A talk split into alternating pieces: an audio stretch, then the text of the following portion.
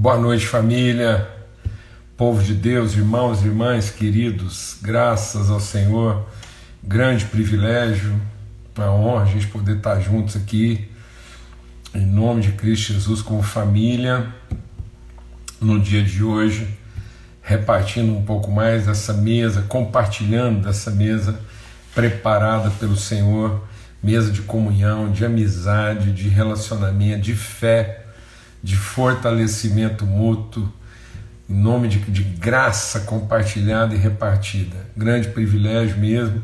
Muito bom poder estar aqui e testemunhar né, vitória, avanço, é, movimento de Deus na nossa vida, sermos movidos, né, levados por Deus aquilo que é a edificação, o crescimento, a maturidade, o desenvolvimento da nossa vida como expressão da graça bendita do Senhor. Forte abraço a todos, muito bom podermos estar juntos aqui hoje em comunhão. Graças a Deus, a gente vai estar meditando aí de hoje até sexta-feira, se Deus quiser, sempre aqui às 18 horas, na viração do dia. O texto que eu quero compartilhar com vocês é um texto assim é, muito recorrente na minha reflexão, na minha meditação, na minha vida pessoal. É sempre um desafio de aprendizado. E eu tenho citado muito aqui, muitas vezes, né? Volta e meia a gente passa por esse texto aí, mas a gente vai de hoje até sexta-feira meditar um pouco sobre Romanos 12, né, do versículo 1, versículos 1 e 2. Romanos 12, 1 e 2 é o que a gente vai estar compartilhando aqui. Então, de hoje até sexta-feira, três vezes ao dia aí, para quem quiser meditar sobre isso, Romanos 12, 1 e 2, tá bom? É um texto bastante conhecido, é um texto desafiador, é um texto de transição, é um texto mesmo de viração do dia, né? Como a gente vai ver aqui. Então a gente quer aproveitar essa, esse motivo, né, essa, esse estímulo de discernir o que, que significa é, essa, essa transição, essa, essa transposição, essa transgressão de uma maneira de pensar para uma outra maneira de, de, de pensar, né, ser transformado pela renovação do nosso entendimento. E não tem um texto que trata disso mais literalmente, mais objetivamente do que esse texto aqui de Romanos 12. Então, exatamente porque ele diz, né? Sejam transformados pela renovação do vosso entendimento. Então, como que o propósito é isso, né? Um, um tempo de transformação, de transposição, de transgressão, de cruzar, né? de avançar, de transpor, de romper com os limites de uma forma antiga de pensar para uma nova forma de entendimento, de percepção, de discernimento. Amém? Vamos ter uma palavra de oração, vamos suplicar que Deus realmente nos conduza nesse tempo de reflexão aí, nesses dias, em nome de Cristo Jesus, o Senhor. Tá bom? Pai, muito obrigado pelo teu amor. Obrigado, Espírito Santo de Deus. Ô oh, Senhor, ô oh, Senhor, nosso Deus, nosso Pai. Nós estamos na tua presença, Espírito de Deus, aqui nesse encontro de família, onde nós nos encontramos em torno do Senhor. O Senhor nos atraiu, o Senhor nos chamou, o Senhor nos atraiu para a tua presença, nós entramos na tua presença com louvor, com gratidão, um entendimento de que o Senhor é o nosso Deus e Pai, nós nos assentamos à volta do Senhor como família e nos percebemos uns aos outros como irmãos, como família. E queremos que esse Espírito testifique em nós, o mesmo Espírito, a mesma fé, um só Pai, um só batismo, um só corpo, uma só mente, a mente de Cristo, Pai. No nome de Cristo Jesus é que nós clamamos. Amém e amém. Graças a Deus então o texto diz assim: portanto, irmãos, pelas misericórdias de Deus, rogo-vos que ofereçam o vosso corpo como sacrifício vivo, santo e agradável a Deus. Este é o culto racional de vocês. e não vivam de conformidade com os padrões, não vivam conforme os padrões, as formas de pensamento desse mundo, mas deixem, sejam transformados pela renovação do vosso entendimento, a fim de que possam experimentar, conhecer, comungar qual é a boa, agradável e perfeita vontade de Deus. Amém? Então a gente vai meditar sobre isso, né, esses dois versículos aí de Romanos 12.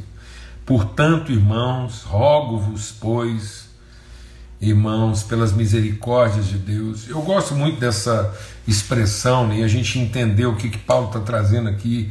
Isso me desafia profundamente. Paulo usa muito essa linguagem ele faz isso aqui em Romanos, faz isso na carta aos Efésios.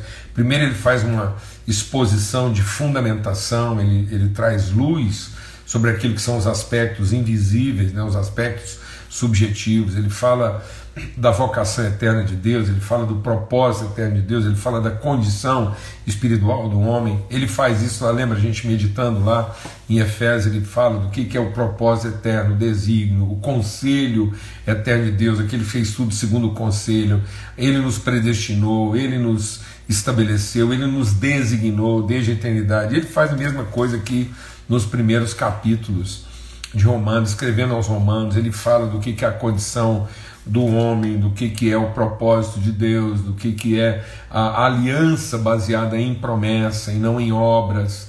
Né? Então, não é salário, é promessa. Ele fala da questão dos filhos da carne né? e dos filhos da fé. Depois ele passa lá pelo texto, que a gente meditou sobre o texto lá, sobre né, aqueles a quem ele conheceu, ele chamou, glorificou, e, enfim, a gente trabalhou esse conceito, a ideia né, de que não somos mais segundo um espírito de servidão, mas segundo o espírito de adoção. E aí, diante de tudo isso, agora ele vai apelar para um aspecto prático, né? muito daquilo que a gente está meditando aqui, esse texto, ele, ele é desafiador por quê? Porque ele, ele coloca isso agora em termos assim, o que, que isso de fato significa. E o curioso é que ele começa dizendo isso é, é, com essa é, é, essa palavra aí de transição, né, de transposição, é como uma, uma viração. Ele vem, conclui, diz então, portanto, né, diante desse tanto, diante de tudo que está revelado, eu rogo a vocês, irmãos. Então, esse, quando ele coloca isso, né, rogo-vos, portanto, né, ele fala a mesma coisa na Efésios, ele diz assim: rogo-vos, pois, né, e, e esse, esse portanto de Paulo é porque ele apresenta o fundamento. Ele não está fazendo um convite, ele não está fazendo uma sugestão. A gente trabalhou um pouco sobre isso quando Jesus chama os seus discípulos, né? E Jesus os chamou e disse: passemos. Então, esse, esse chamado de Jesus, e isso tem que ficar claro na nossa vida, que não é uma, não é uma sugestão, não é uma alternativa não é uma opção, não é uma escolha, é uma direção, é uma orientação de Deus. É, eu creio que a gente precisa trabalhar isso mais profundamente na nossa vida. A gente ainda confunde né, a palavra de Deus quando ele diz assim: aquele que obedece, aquele que, que cumpre os meus mandamentos. E na nossa cabeça, quando ele está falando de mandamento, ele está falando de uma ordenança comportamental. Né? e não falando de um, de um código, né? de, um, de uma forma de ser, a única forma de ser humano. Então é, é como se Paulo estivesse fazendo essa conclusão.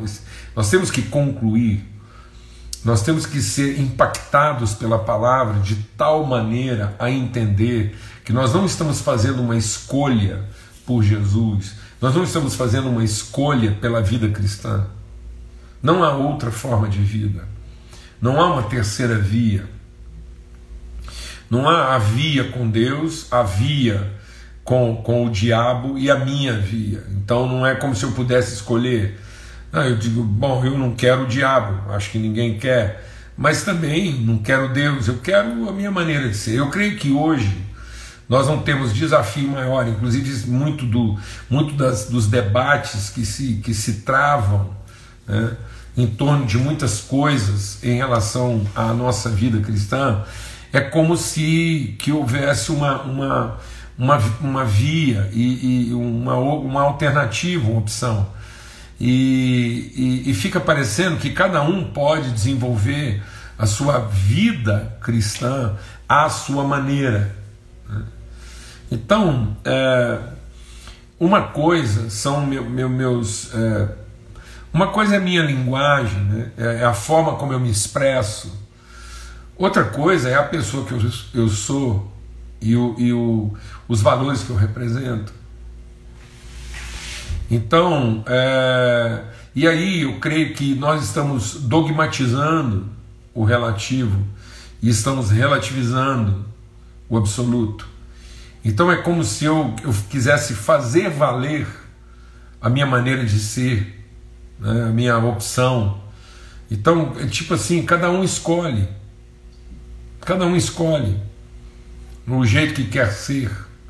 Né, e, e aí a gente vai, a gente vai estabelecendo dogmas e doutrinas é, e transformando nossas, é, é nossas formas de expressão em, em, em dogmas e defendemos isso.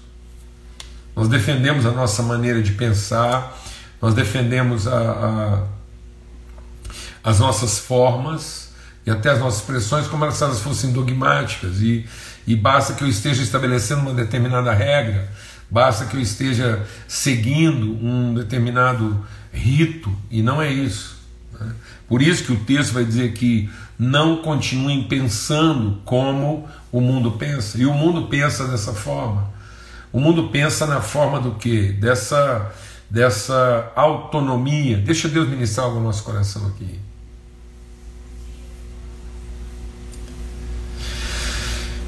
É, quando Paulo fala, rogo-vos, portanto, é, não confunda, em nome de Cristo Jesus, eu creio que essa vai ser a nossa reflexão aqui durante a semana. Não confunda autonomia com liberdade. Não confunda independência com liberdade.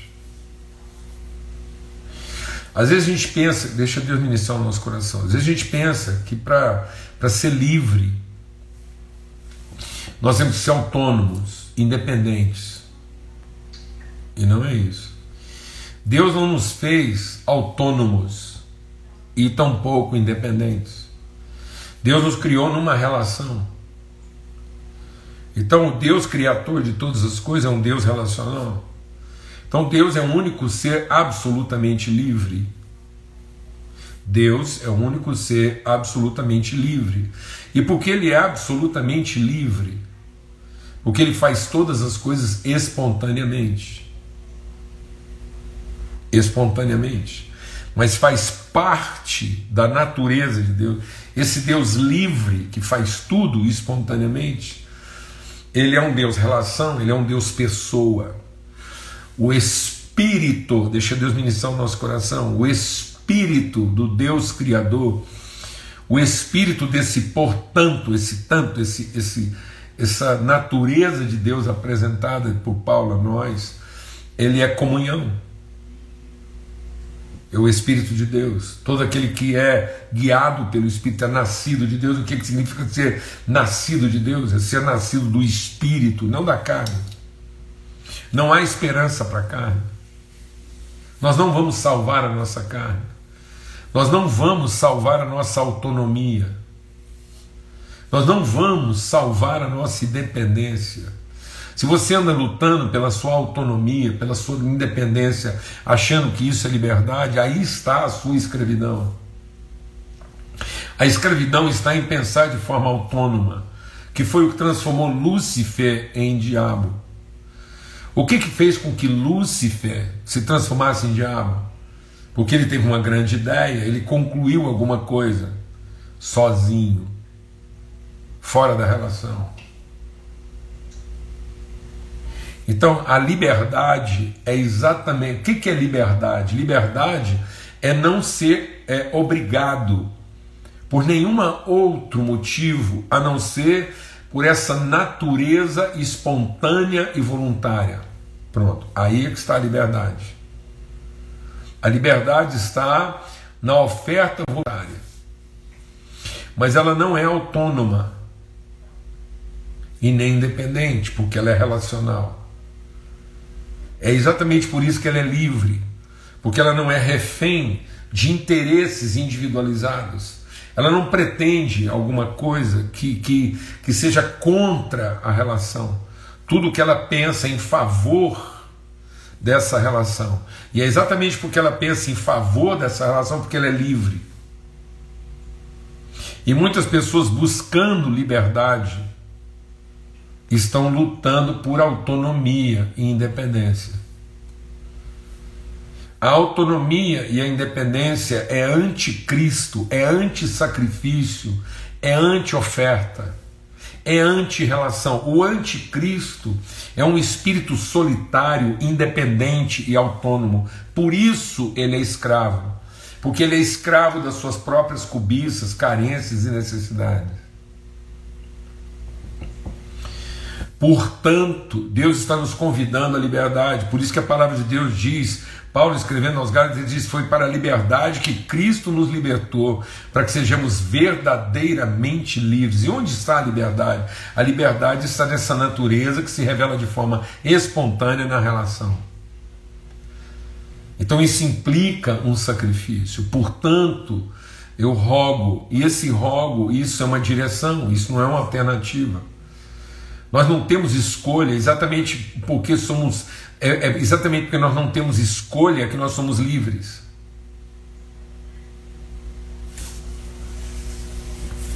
Amém.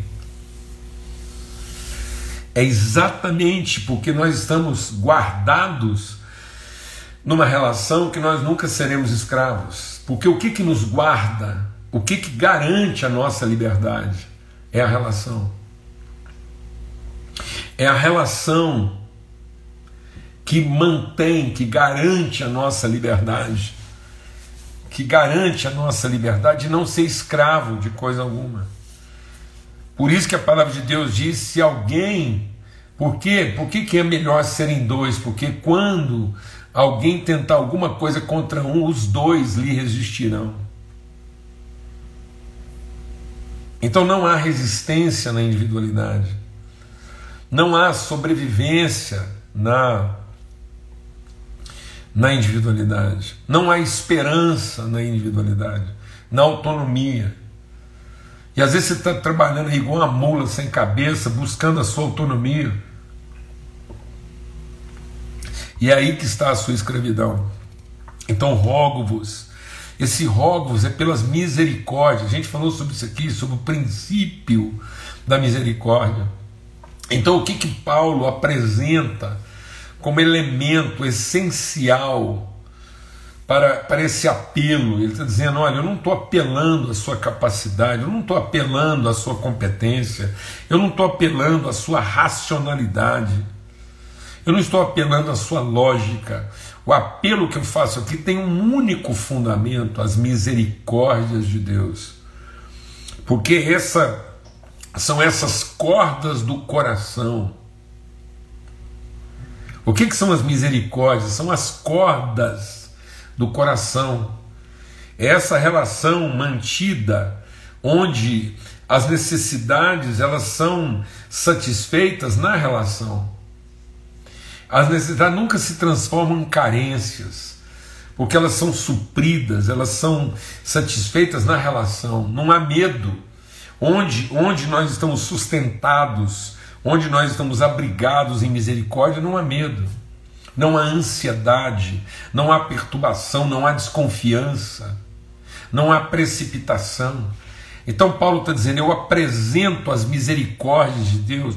Onde eu vejo essas misericórdias de Deus? Eu vejo essa misericórdia de Deus no conselho de Deus, onde esse conselho planejou, projetou tudo para o bem. É bondade. O que, que tem no conselho de Deus? Bondade. Deus diz: Eu é que sei os pensamentos que eu tenho a respeito de vocês. São pensamentos de paz e não de mal, para lhes dar futuro e esperança. Então eu tenho que mergulhar nesse ambiente, eu tenho que, eu tenho que estar totalmente envolvido, tomado, tem que ser feito então eu, eu, eu, sou feito da substância amor, eu sou feito da substância misericórdia. Então, consciente, formado de misericórdia, entendendo que misericórdia é a nossa natureza, bondade é a nossa natureza, paciência, amor é a nossa natureza. Eu só tenho uma direção, esse é um, é um impulso, eu sou impelido eu não estou fazendo uma escolha, eu não tenho escolha. Se alguém me oferecesse uma alternativa, eu não quero. Eu não quero uma alternativa para bondade. Eu não quero uma alternativa para misericórdia. Eu não quero uma alternativa para o amor. Eu não, não, não há sucesso fora do amor, não há êxito, não há esperança, não há esperança para o indivíduo, não há a mínima esperança para qualquer coisa que o meu braço possa conquistar. Por isso a palavra de Deus diz: a maldição, toda a maldição do homem está em confiar no seu próprio braço e fazer da sua força a sua libertação. Então muita gente pensa assim: ah, eu, eu, eu sou uma pessoa infeliz porque eu confiei em alguém. Não, você, você não é infeliz porque confiou em alguém. Sua infelicidade é porque você confiou na sua capacidade de identificar alguém confiável. Vou falar devagar. Você está infeliz, está sofrendo, não é porque você confiou em alguém não, você está sofrendo, infeliz, desapontado, às vezes até amargurado, porque você confiou na sua capacidade de encontrar alguém que fosse confiável. E agora você está descobrindo que, que o que é confiável é a relação, o que é confiável é a misericórdia, o que é confiável é o amor, é o perdão, é, é, o, é, o, é a natureza de Deus, isso é que é confiável, isso é que é sustentável, é isso que traz esperança. Então, é pelas misericórdias de Deus é pela misericórdia de Deus, é pela natureza revelada de Deus, é pelo Cordeiro que foi morto antes da fundação, antes da criação de todas as coisas. É aí que está esse apelo, que não é um convite, não é, um, não é uma sugestão, não é uma proposta. É a mais absoluta direção, não há outra forma de viver. Não há outra forma de viver que não seja nesse entendimento da misericórdia, numa disposição de sacrificar toda proposta, toda, toda mínima sugestão de independência, de autonomia, de individualidade. E, e entendemos que a liberdade está numa relação de amor verdadeiro, que nós encontramos esse ambiente, esse lugar esse lugar de misericórdia é onde aflora um quem bem resolvido. É nesse lugar. Então é como Paulo estivesse dizendo: Ei, acorda, desperta, você que está dormindo, e entenda de uma vez por todas que não há vida. Não há, não há, e aí ele vai concluir, a gente vai chegar lá, para que você experimente qual é a boa, perfeita e agradável vontade de Deus. Você quer ter essa vivência, quer ter essa relação. Você, para você, para que tudo isso? O que é a nossa meditação aqui? Para que experimenteis qual é a boa, agradável, perfeita vontade de Deus. Então, para chegar nessa condição, para viver isso, para ter isso como propósito, para viver nesse ambiente de perfeita, boa e agradável vontade de Deus, só há uma condição é esse tanto por. Diante desse tanto, nós tomamos a decisão de nos submetermos, de, de oferecermos, de entregarmos, de rendermos, de depositarmos, de colocarmos a nossa vida nesse altar, nesse lugar de conhecimento. É a, é a vivência de Abraão, quando ele disse lá para o Isaac. E o Isaac olhou tudo e falou assim: Pai, onde está o sacrifício?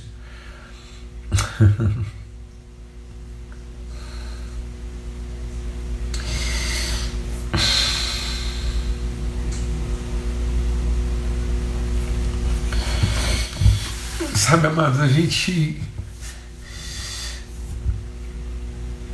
A gente perde muito tempo pensando sobre o que, que isso pode custar, o que, que vai. Quem pode viver ou morrer, o que, que pode dar certo ou errado. E o Abraão foi conversando com Isaac, e o Isaac perguntava, pai, o que, que vai ser sacrificado? Quem vai ser sacrificado? Onde está? O que, que vai ser ofertado? E, e o Abraão foi construindo um pensamento no coração Isaac e dizia para ele: Isaac, não pense no que vai ser sacrificado, não, não se preocupe, não tente preservar a sua autonomia, sua integridade, sua independência.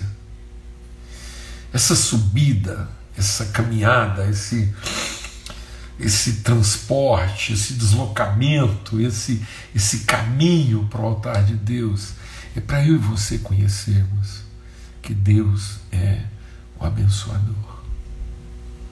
Nós não estamos indo para um sacrifício, nós estamos indo conhecer a misericórdia de Deus, o amor de Deus na sua mais absoluta e plena dimensão. Às vezes a gente olha para o sacrifício de Jesus na cruz e a gente fica pensando em tudo que Jesus podia estar perdendo naquela hora. A gente olha para o sacrifício de Jesus e a gente não entende que Jesus falou uma coisa com o pai dele. Ele falou assim: Eu podia te pedir para não perder nada. Mas eu quero conhecer tudo.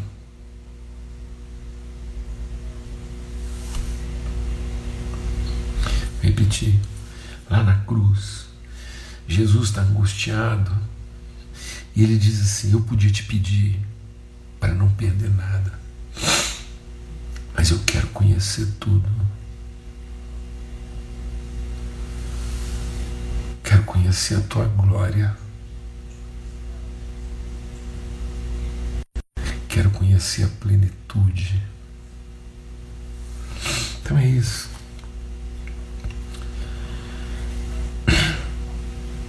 Porque nós podemos conhecer tudo a respeito da misericórdia de Deus. Porque nós podemos viver uma vida nessa dimensão. porque nós podemos ser a expressão plena da glória de Deus. Nós vamos entrar nesse caminho. É por isso. Portanto, portanto, portanto, rogo-vos, chamo, evoco, apelo. Não é um uma possibilidade. É o único caminho a ser seguido. Amém? Glória a Deus. Então a gente vai estar meditando sobre isso, sobre o que, que isso significa, o que, que isso implica na nossa vida. Glória a Deus. Vamos por esse caminho, vamos, vamos fazer essa essa transição aí e vamos seguir nesse apelo, nessa direção. Não fique pensando no que, que pode ser sacrificado, mas queira o que pode ser conhecido. Não tenha medo a respeito do que pode ser perdido, mas tenha esperança do que pode ser alcançado. Amém ainda que o nosso homem exterior se desfaça, o nosso homem interior se renova. Glória a Deus. Não tem como recusar esse chamamento. Que o amor de Deus, o Pai, a graça, a graça suficiente, maravilhosa, bendita do nosso Senhor Jesus Cristo, que fez esse caminho por nós, que é esse caminho por nós, e a condução, a orientação, o sopro, o vento, a direção do Espírito Santo de Deus seja sobre todos, hoje, em todo tempo, em todo lugar. Até amanhã, se Deus quiser, a gente avança. Vamos retomar isso. Amanhã a gente volta um pouquinho e avança um pouco mais. Vamos fazendo isso até sexta-feira, se Deus quiser, em nome de Cristo Jesus, o Senhor. Forte abraço, até lá.